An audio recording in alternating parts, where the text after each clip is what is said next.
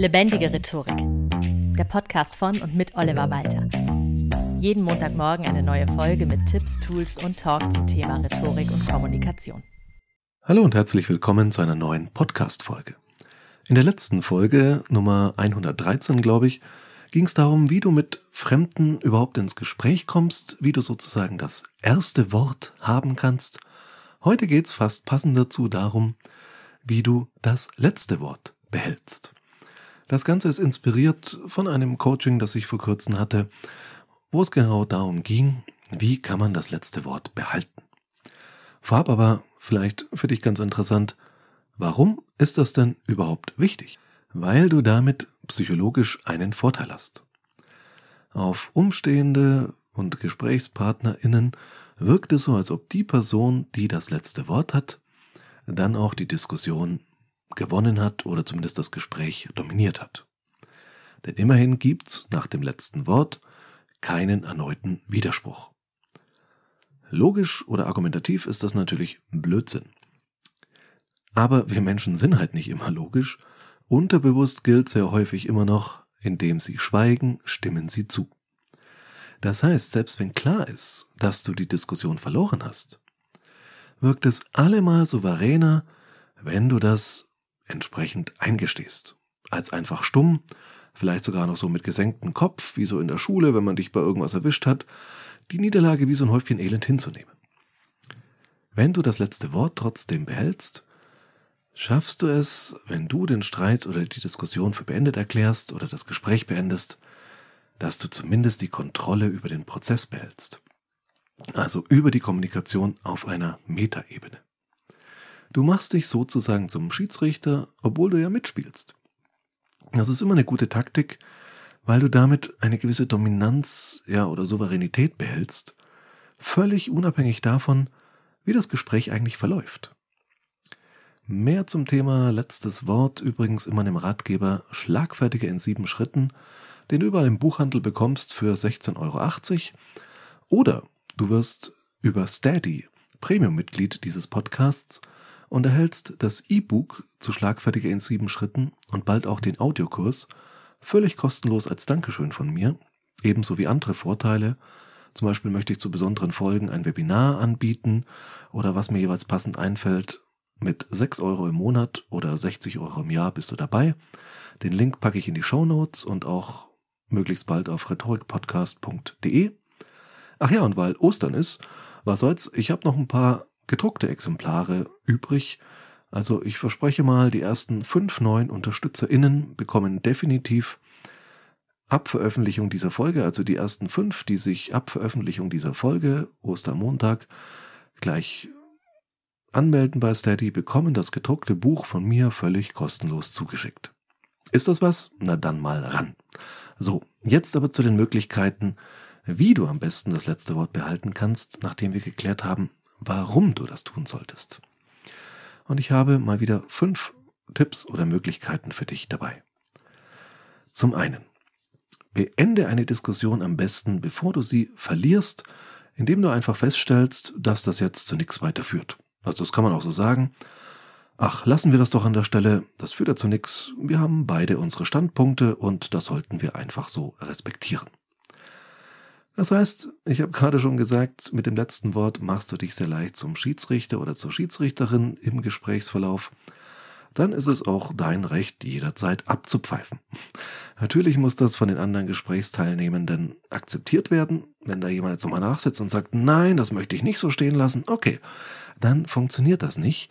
Aber das Schöne ist beim letzten Wort, wenn sich herausstellt, es war doch nicht das letzte Wort, weil noch jemand anderes etwas sagt, kannst du ja jederzeit eine der anderen vier Strategien, die ich dir gleich zeigen werde, nutzen. Das heißt, du kannst ja öfter versuchen, das letzte Wort zu haben. Das ist dann so ein bisschen wie auf dem Schulhof oder im Pausenhof, wenn das da immer so hergeht, du bist doof, nein du, nein du, nein du, nein doch, nein doch. Und irgendwann hat einer von beiden keinen Bock mehr und der andere freut sich riesig dass er oder sie die Diskussion gewonnen hat. So nach gefühlten drei Stunden, nein doch.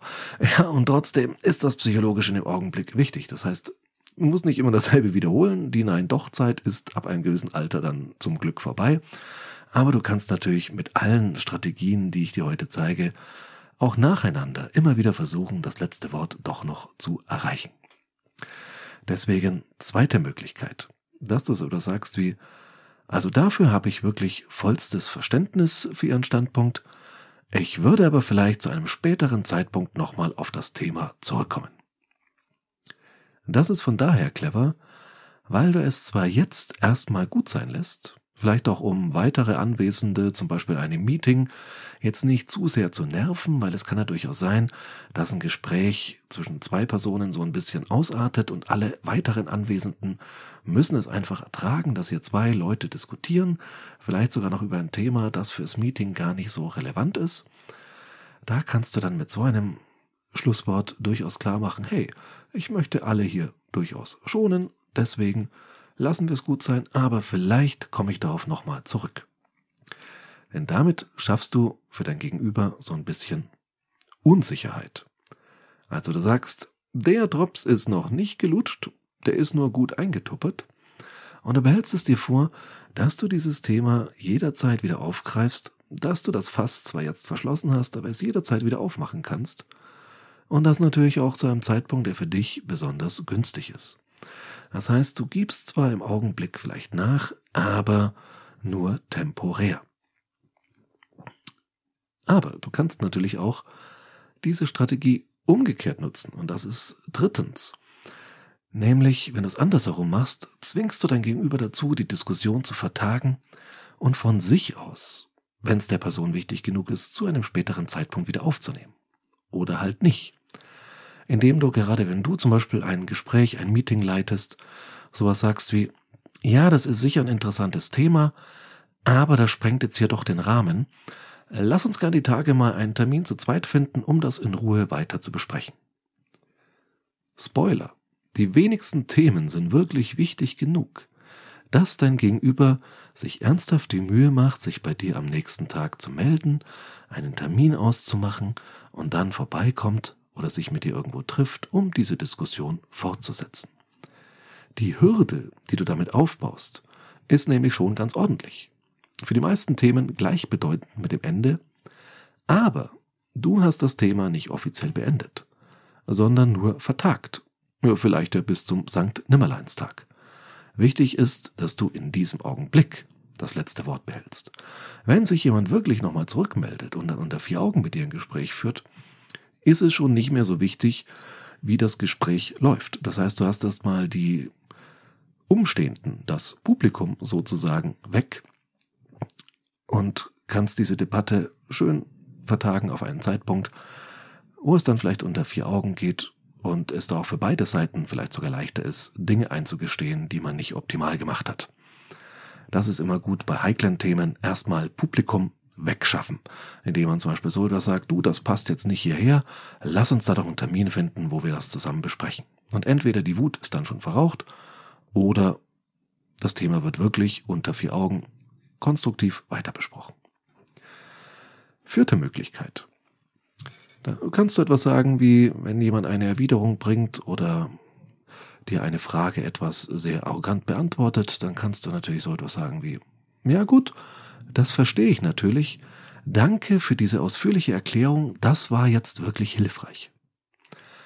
Mit so einem Satz gibst du einerseits souverän zu, ein bisschen im Unrecht gewesen zu sein, gleichzeitig führst du das aber, zumindest unterschwellig, darauf zurück, dass der oder die andere sich vorher anscheinend nicht klar genug ausgedrückt hatte. Es also eher ein Missverständnis war und dass nicht du das Missverständnis verschuldet hast. Das ist fies, aber durchaus elegant. Und fünftens, wenn gar nichts mehr geht, kannst du auch in der Niederlage ganz souverän bleiben und sie einfach eingestehen. Sowas sagen wie, okay, gut, du hast in dieser Sache eindeutig die besseren Argumente. Das klingt so richtig generös und wirkt deshalb trotzdem positiv. Das heißt, du hast die Schlacht zwar verloren, aber langfristig kann es sogar sein, dass das deine Reputation vielleicht sogar gestärkt hat.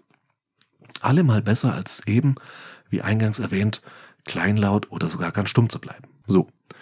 Zusammenfassung. Wie kannst du das letzte Wort behalten? Erstens mit sowas wie, ach, lassen wir das mal an der Stelle gut sein. beendest du die Diskussion, bevor du sie noch verlierst und behältst die Führung im Gespräch fest in der Hand.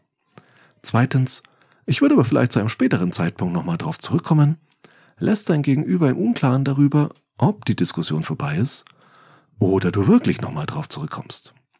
Drittens, umgekehrt legst du die Fortführung zu einem späteren Zeitpunkt in die Hände des oder der anderen und schaffst damit eine zusätzliche Hürde.